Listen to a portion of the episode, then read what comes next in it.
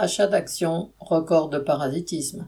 Pour la troisième année consécutive, les sommes engagées par les entreprises françaises pour le rachat d'actions devraient dépasser les 25 milliards d'euros. Cette opération financière vise à augmenter la part des profits reversés aux actionnaires. En effet, les actions rachetées sont détruites, ce qui augmente mécaniquement la valeur de celles restant entre les mains des actionnaires, ainsi que le montant des dividendes. Ce sont les plus gros actionnaires qui en bénéficient principalement. Le rachat d'actions est une pratique courante chez les entreprises du CAC 40, dont la plupart croulent sous les bénéfices. Pour 2023, les sommes débloquées sont de 600 millions d'euros pour Essilor Luxotica, 1 milliard pour Safran, 2 milliards et demi pour BNP Paribas. Total Energy, champion français des profits, entend carrément consacrer à cette activité 2 milliards de dollars par trimestre.